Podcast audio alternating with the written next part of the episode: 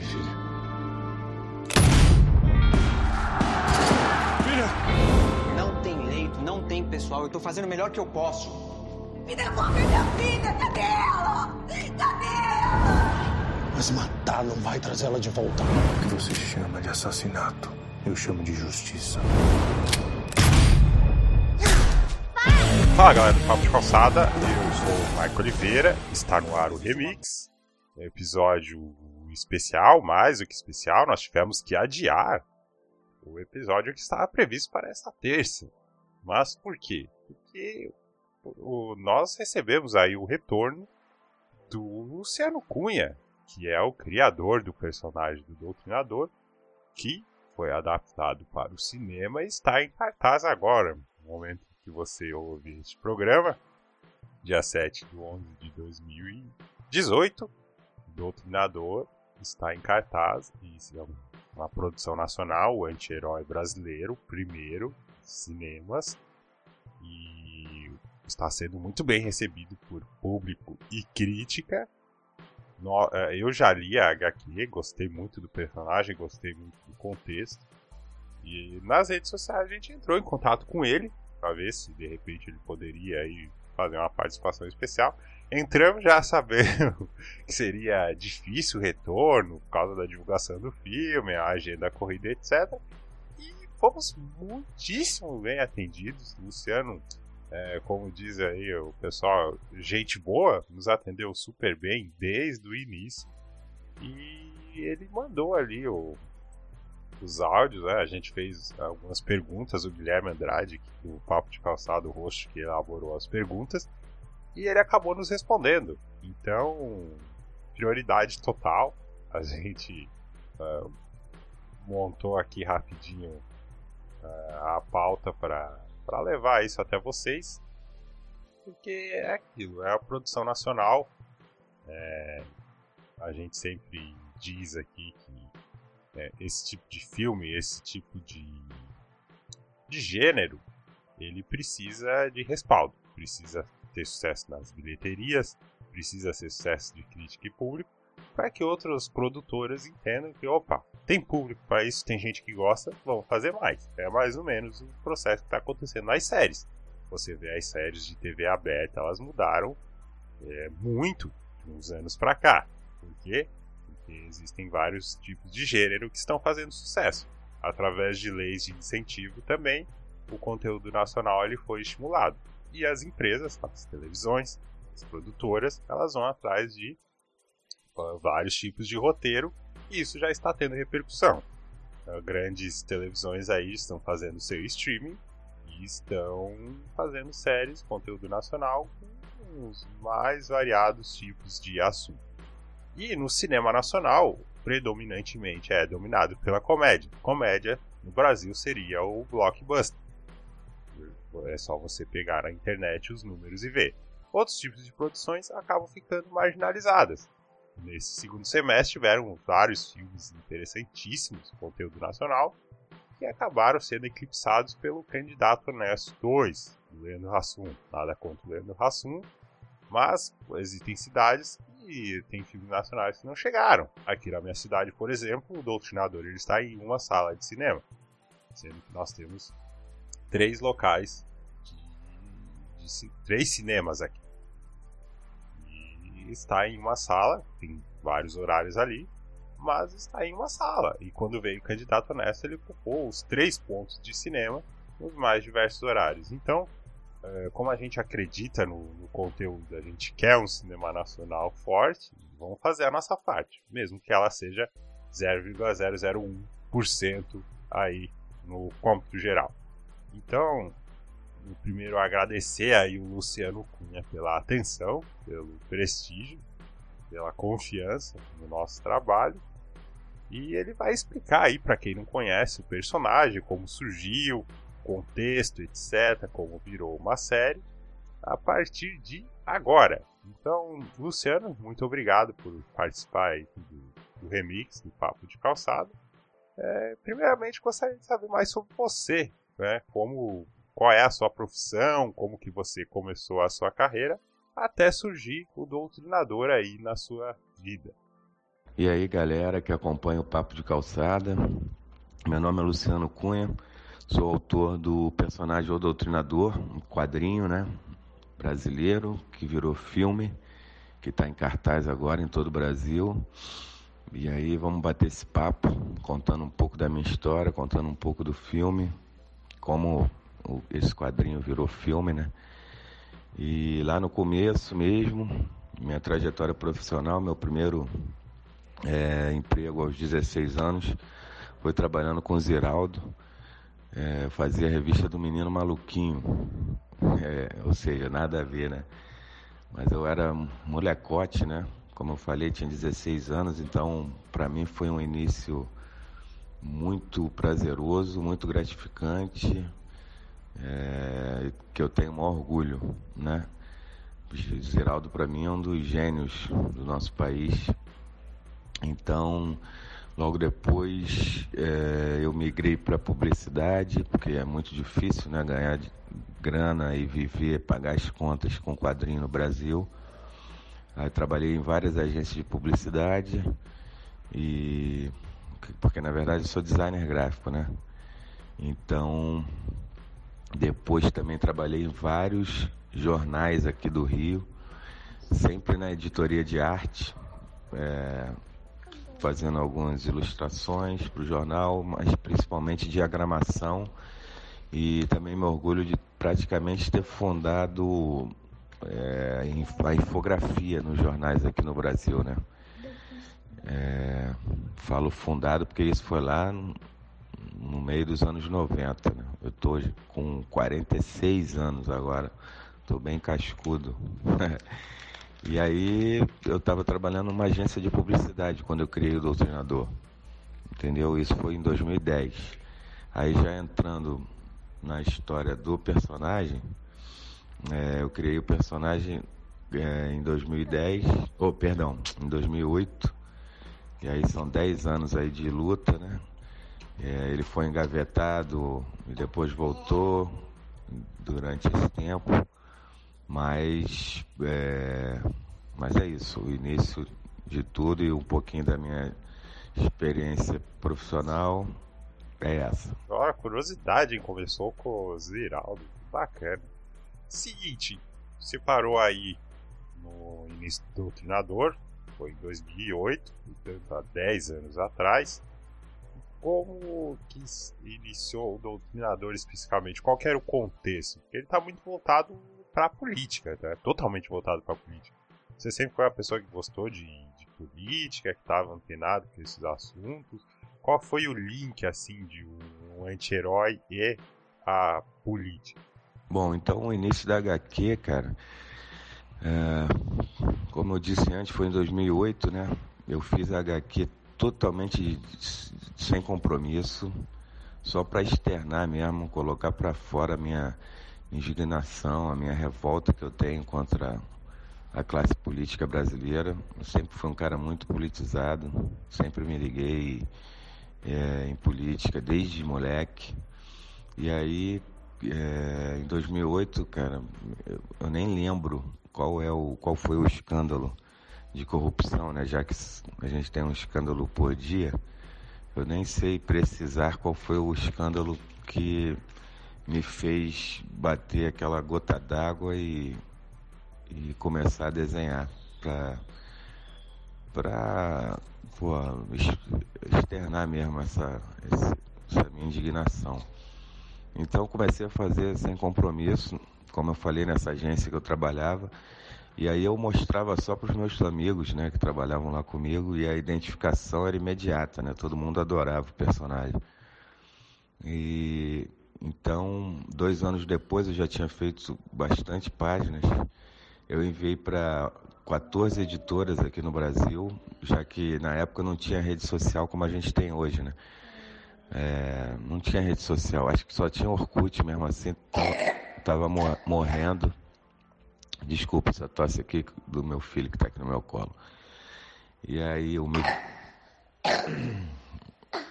É o Miguel, que quem for ver o filme vai sacar que o Miguel também é o nome do protagonista, do Kiko Pisolato. é, os produtores me deram essa, essa felicidade de dar o nome do meu filho para o personagem. E aí, como eu estava falando, não tinha rede social. E, e aí o caminho natural né, de quem queria publicar alguma coisa era procurar as editoras. E aí eu enviei para essas 14 editoras e 11 delas me responderam é, literalmente a mesma coisa. Que tinham gostado do material, mas que seus advogados né, é, tinham orientado para não publicar porque ia dar merda. É, por causa da polêmica, né? Um personagem que mata políticos, então acho que o Brasil, a sociedade brasileira não estava preparada, na verdade, para esse personagem naquela época. E aí, naturalmente, eu fiquei triste, engavetei o projeto, e aí o doutrinador dormiu lá na gaveta por três anos. E quando foi março de 2013, eu decidi retomar o projeto. E aí lá atrás ele não tinha máscara e era, entre aspas, né, um cara normal. E aí em 2013 eu decidi colocar máscara, tornar ele mais sombrio, mais violento. E aí eu comecei a postar, que aí já tinha o Facebook. O Facebook já era grande, era até melhor do que hoje em dia, né? Porque é, os posts não tinham não tinham limite né, de compartilhamento, não é igual hoje que você tem que pagar para ter um alcance maior, para alcançar mais pessoas, era totalmente orgânico. E aí em março eu começo a, a refazer e começo a postar no Facebook e em junho de 2013 é, começam as manifestações. Vocês devem lembrar daquele período recente. Então eu surfei naquela onda também de indignação das pessoas e o personagem ganhou muita audiência. Aí foi, pô, fui entrevistado por um monte de veículos aqui no Brasil e lá fora. Enfim, o personagem cresceu muito, o pessoal pedindo uma edição impressa. E no final de 2013 eu fiz, eu publiquei de forma totalmente independente, né? Com uma grana que eu tinha guardada eu publiquei o primeiro, a primeira edição impressa, que foi um sucesso tremendo, vendeu tudo rapidinho e foi assim que começou toda a história. Engraçado que essa situação me lembra o livro A Sorte Segue a Coragem do Mário Sérgio Cortella. Por quê? Porque um passado, no caso, você cria um personagem que está totalmente envolvido ali com, no contexto político um personagem que mata políticos para extravasar a sua indignação. E em 2013, anos depois, surge um protesto extremamente apoio, é, um apoio em massa aí da população. Uma das bandeiras era a indignação da classe, com a classe política. Ou seja, o cenário estava pronto, surgiu ali a oportunidade e a, o cenário estava pronto para o personagem estourar. Né? Interessante. Agora, seguinte. Com toda essa repercussão que teve o personagem fazendo sucesso, as pessoas pedindo edições impressas, como foi o caminho dele até chegar a uma adaptação cinematográfica? Como que surgiu esse contato durante esse período? Depois dessa primeira edição, é, eu fiz uma segunda, tinha muita audiência ainda a página. Fiz uma segunda edição é, com o argumento do Marcelo Iuca, ex-baterista do Rapa. Ele me ele adorava o personagem, a gente não se conhecia, ele me contactou pelo inbox do Facebook. Aí eu fui na casa dele, a gente se conheceu, ele me passou esse argumento, uma história sensacional, né? E aí eu desenvolvi o roteiro, fiz o, a segunda edição, que vendeu muito bem também. Depois fiz uma terceira já com o Gabriel Weiner, que é meu sócio e parceiro hoje em dia. É, isso já no final de 2015. A gente se conheceu através de um amigo em comum. E aí, desde lá de 2013, eu já namorava, quer dizer, já era cortejado, vamos dizer assim, pelos por produtores e diretores de cinema. Já tinha falado, eles que entravam em contato comigo pelo Facebook. Eu já tinha falado com Caio Gulani, com Tomás Portela, com Afonso Poiá. E aí, é, por causa desses contatos, eu vi que eu tinha um personagem potente, né? um personagem importante. E então, no final de 2015, eu encontrei com o Gabriel através de um amigo em comum e a gente é, amarrou realmente um projeto cinematográfico para levar para Downtown Filmes, que é aqui no Rio, e a Downtown comprou a ideia imediatamente, né? E aí começou todo esse sonho, começou toda essa loucura também. Foram três anos de muito trabalho. E então começou esse processo de adaptação, que generosamente a Downtown me chamou para participar da sala de roteiro, né? Que não é muito comum no Brasil, mas eles queriam que, mesmo depois de negociado o direito autoral, eu ficasse perto do projeto e participasse da sala de roteiro para que ninguém desvirtuasse o personagem. Mesmo não tendo, nunca tendo escrito um roteiro de cinema, eu participei da sala e foi uma experiência maravilhosa, muito enriquecedora. E, enfim, eu estava lá perto do meu filho, como eles queriam, perto do personagem, para que nada né, desvirtuasse o sentido da história. Bacana essa decisão da Downtown Films, porque é muito comum quando você adquire uma propriedade intelectual, um roteiro, você simplesmente chamar outras pessoas para fazer a adaptação. Você adquiriu um argumento ou uma história e você comprou de um determinado roteirista, você vai encaminhar a outra pessoa. A pessoa você é uma produtora, você vai encaminhar a tua equipe ali. E eles não necessariamente, isso pode ser bom ou ruim, existem casos que é ruim, eles não estão comprometidos com a fidelidade do material original e acaba saindo distorções. Tá? E, então, bacana que a Daltal teve essa preocupação para que não, não acontecesse aí um desvirtuamento do personagem. Durante esse processo aí, a Daltal se associou a Paris Filmes e a Turner International, que tem como que é dona de alguns canais, entre eles a TNT e o Space. E foi dado andamento no projeto. Eles se aliaram para fazer esse projeto pioneiro no Brasil, que era um filme de ação, né? Um filme baseado num quadrinho com ares de super-herói, né? Apesar do, do treinador ser um anti-herói. É um projeto nunca antes feito no nosso país. E aí, uh, desde o início, foi foi designado o projeto, foi, foi combinado de fazer o filme e a série juntos, tudo filmado para aproveitar, claro, o recurso, a, a equipe, a produção, tudo junto.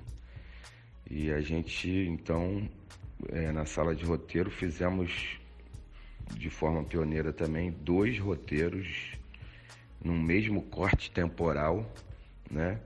que é o roteiro da série e do filme. Da série foi feito antes e o filme é como se fosse a, a série é, reduzida, né? Vamos dizer assim. É, melhor dizendo, a série é o filme é, estendido. O, na série, é, os personagens são mais aprofundados e, enfim, vou é, contar mais disso adiante.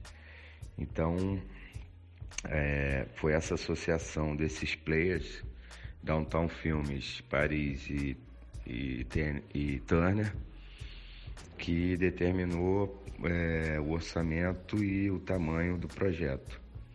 E aí tudo se inicia com a sala de roteiro, é, em que fui eu mais quatro roteiristas, inclusive o Gabriel Weiner, que durante esse processo de adaptação a gente se tornou sócio e criamos a Guará Entretenimento, que eu vou contar mais adiante também. E foi isso, assim se iniciou o projeto, que durou dois anos e meio, dois anos e oito meses mais ou menos, para chegar às telas. Ô Luciane, como é que tá a repercussão aí para vocês do filme, do sucesso, as críticas? Conta um pouquinho aí pra gente. A gente teve muito cuidado em fazer a divulgação, né, desde as primeiras fotos é, que a gente começou a, a liberar, a divulgar, até os cartazes feitos por outros artistas de quadrinhos aqui no Brasil. Enfim, a gente fez várias coisas bacanas que nunca tinham sido feitas no nosso país. Então, a, a repercussão junto ao público, a gente está muito feliz, não podia ser melhor, né? É, desde as pré-estreias até agora, depois que o filme já está rolando, a gente tem recebido, caramba, tanta crítica boa. Acho que 98% das críticas são positivas para o filme. As pessoas adoram o filme, estão é, fazendo um boca a boca, sabe, indicando e compartilhando em suas redes. É, a repercussão junto ao público foi a melhor possível. De crítica também foram muito boas as críticas. É, pô, falando que o filme é avassalador e que abre um novo caminho para o cinema brasileiro, mas é, a crítica juntas ao povão, às pessoas, é melhor possível. É, como eu falei, as pessoas adoram o filme e, e, a gente recebe cada, cada depoimento no Twitter, no, no Facebook, no, no Instagram das pessoas falando que é o melhor filme já feito no Brasil, enfim, é, tá muito boa a repercussão, o que nos deixa com a sensação de dever cumprido, assim, pô, muito grande e a gente está muito feliz com o resultado. Existe a discussão, existe na mesa ali de vocês a conversa sobre uma continuação, a possibilidade de uma continuação? A gente tem que ver no Brasil é, quanto a projetos futuros. No Brasil a gente não tem jeito, né? A gente não tem uma indústria como a americana. Então a gente tem que esperar o resultado também da bilheteria. Não adianta só o pessoal falar bem e a crítica falar bem, né? A gente tem que ter algum resultado é, econômico. É, tem que ver como vai ser a bilheteria final para a gente ver se vai ter a proposta né, de, de ter uma continuação.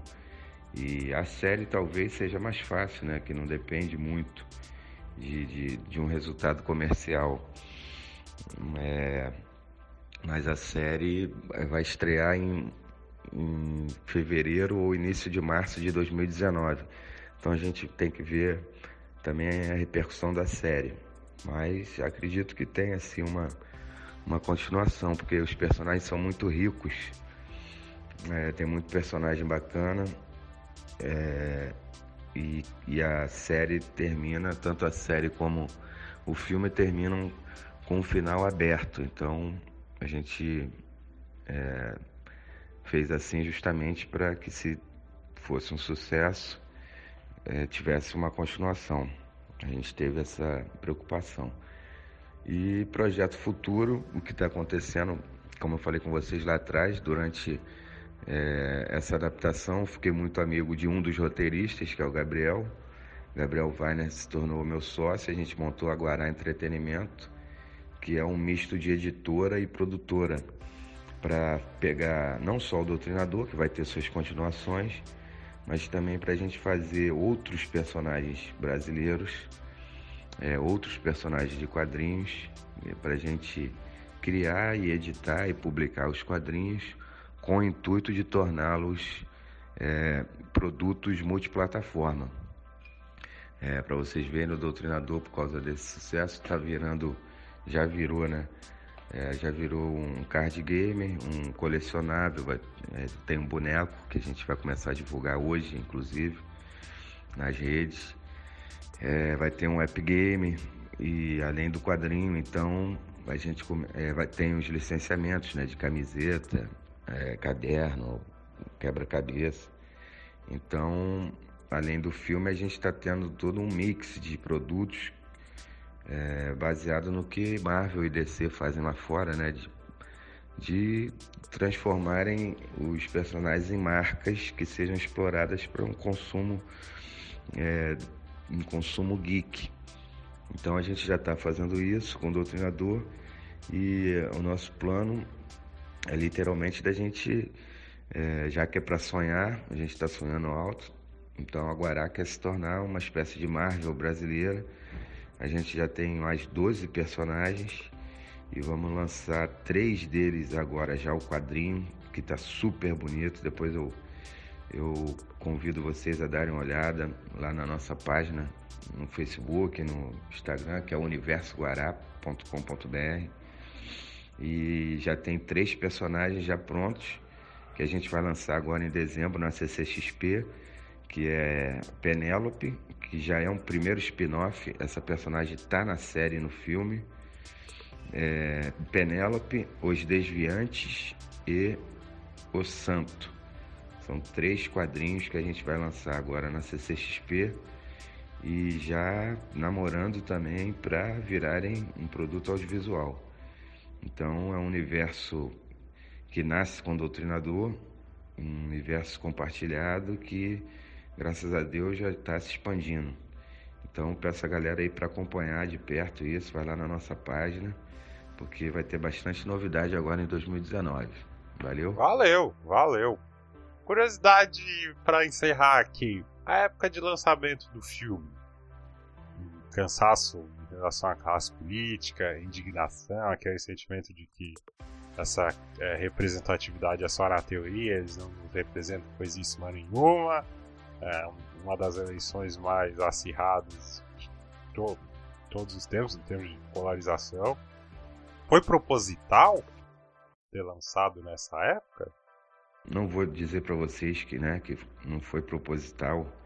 É claro que, mas a gente não atropelou nada. A gente seguiu, é, a gente seguiu um trâmite normal, natural de um filme no Brasil de um tempo de produção que é mais ou menos dois anos e pouco, três anos.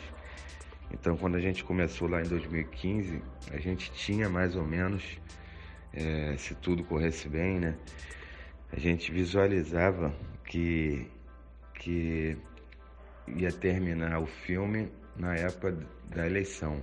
A gente só não imaginava que seria essa eleição tão conturbada, tão né, tão cheia de, de, de radicalismo, de extremismo, com, essa, com esse sentimento de, de, de fla-flu, de, de, essa dicotomia entre esquerda e direita. A gente não imaginava isso.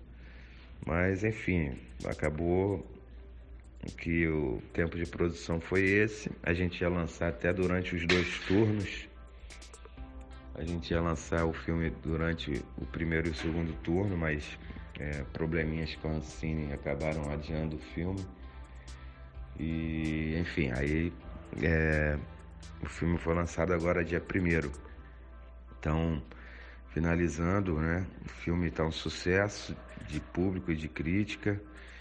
É, convidar aí o pessoal que está ouvindo o podcast para dar um pulo no cinema e e prestigiar aí o primeiro, primeiro filme de anti-herói com a pegada geek, né? Um filme de ação que realmente está tá surpreendendo o pessoal e espero que vocês gostem também.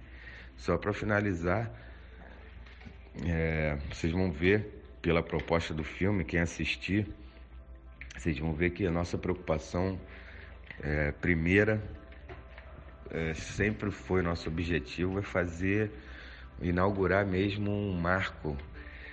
É, o projeto sempre foi ambicioso, então a gente sempre quis inaugurar uma nova relação entre os fãs de filmes de ação, os fãs geek, né, os amantes de filmes de super-heróis brasileiros, com o cinema brasileiro, com o audiovisual brasileiro para a gente provar que a gente consegue fazer um filme né, com poucos recursos, nem de longe a gente tem os orçamentos de Hollywood, mas com muita garra, muita criatividade, a gente consegue fazer um filme bacana com essa pegada geek, essa pegada pop, né? um filme de anti-herói no Brasil, nunca tinha sido feito. Então a gente está muito feliz com o resultado, feliz que as pessoas estão gostando, que estão entendendo a proposta. E aí convido todo mundo para dar um pulo no cinema e ver o Doutrinador, levar os amigos, indicar os amigos e dar essa força aí que a gente precisa de bilheteria para seguir abrindo essas portas, ok? Obrigado aí pelo espaço e até a próxima. Obrigadão aí a todos vocês. Abração.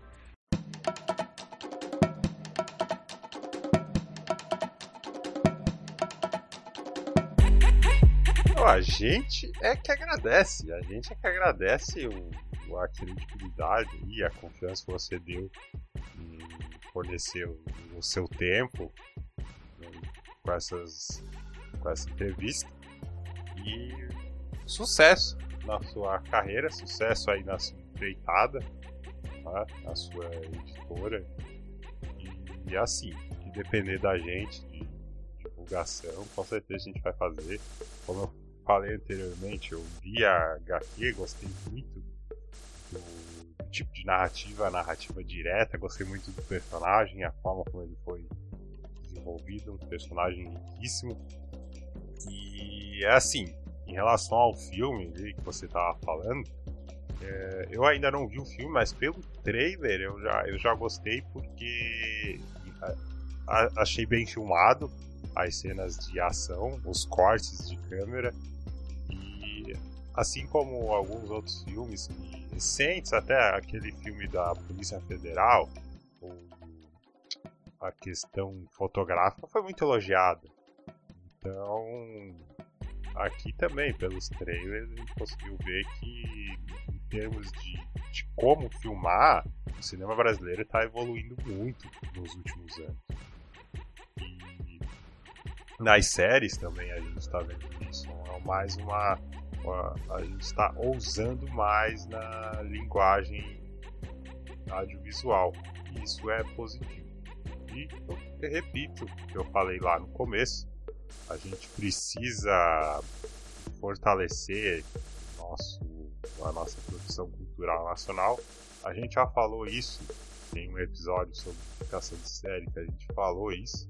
A gente precisa mostrar para as produtoras, para as distribuidoras, que tem público para esse tipo de conteúdo. Se não, eles vão apostar naquilo que é certo. Nada contra, mas é aquela coisa, é filmes de comédia e etc tal. Sendo que nós temos uma opção vasta e variada de histórias. Então, fica aí a dica, leiam HQ, vamos ao cinema, Vou deixar aqui o link na descrição do trailer, vou deixar o link da, do universo Guará. o link aqui da É, tá certo. Falei certo, falei certo. Vou deixar aqui na descrição linkado o trailer, para quem não viu, conheceu agora, ouviu a entrevista agora, ah, fiquei curioso, é, como vai ser esse filme? Vai estar linkado aqui o, o trailer abaixo. Espero que você goste e vá assistir. O link da, do Universo Guará também estará aqui. O link do Doutrinador, a página no Facebook também estará aqui. Espero que vocês gostem. Sucesso, sucesso, sucesso para esse filme, para o Luciano, para toda a galera. E que o cinema nacional saia fortalecido desse e de outros filmes que foram lançados esse ano. Né? E que a gente consiga variar aí o conteúdo que é levado para o cinema em maior escala. Não que isso não exista, mas precisa ser em maior escala. Para que, por exemplo, aqui na minha cidade sul de Santa Catarina, esse filme não fique em apenas uma sala, lógico, com vários horários, mas que ocupe várias salas, porque existe público para isso, a galera quer assistir, essa galera tá saindo de casa, tá pagando, quer esse tipo de filme, esse tipo de gênero, então é um primeiro passo aí anti-herói brasileiro, primeiro feito, já foi falado. Tenho certeza que essa vai ser uma pedra importante nesse caminho. O Remix está, estará de volta na semana que vem. Obrigado por, pela sua audiência. Se você chegou aqui, fica a nossa eterna gratidão. Curta aí o blog, a gente sempre está trazendo conteúdo variado para você. Essa é, a, é, a, é uma das grandes provas, acredito que uma das maiores provas desse podcast aqui, o Remix, que é da nossa busca pelo conteúdo diferenciado. Né? A gente foi atrás, a gente pediu, ah, faz uma força aí pra gente, etc. Ele nos atendeu super bem e a gente fez uma correria inacreditável aqui para editar esse programa, tudo para levar um conteúdo diferenciado para você que nos ouve, certo? Meu caro ouvinte, minha cara ouvinte, é isso aí. Semana que vem estaremos de volta. Forte abraço, leiam mais, curtam mais cinema nacional. Tem muita coisa boa por aí. Valeu, gente. Assistam o filme. Abraço. Tchau.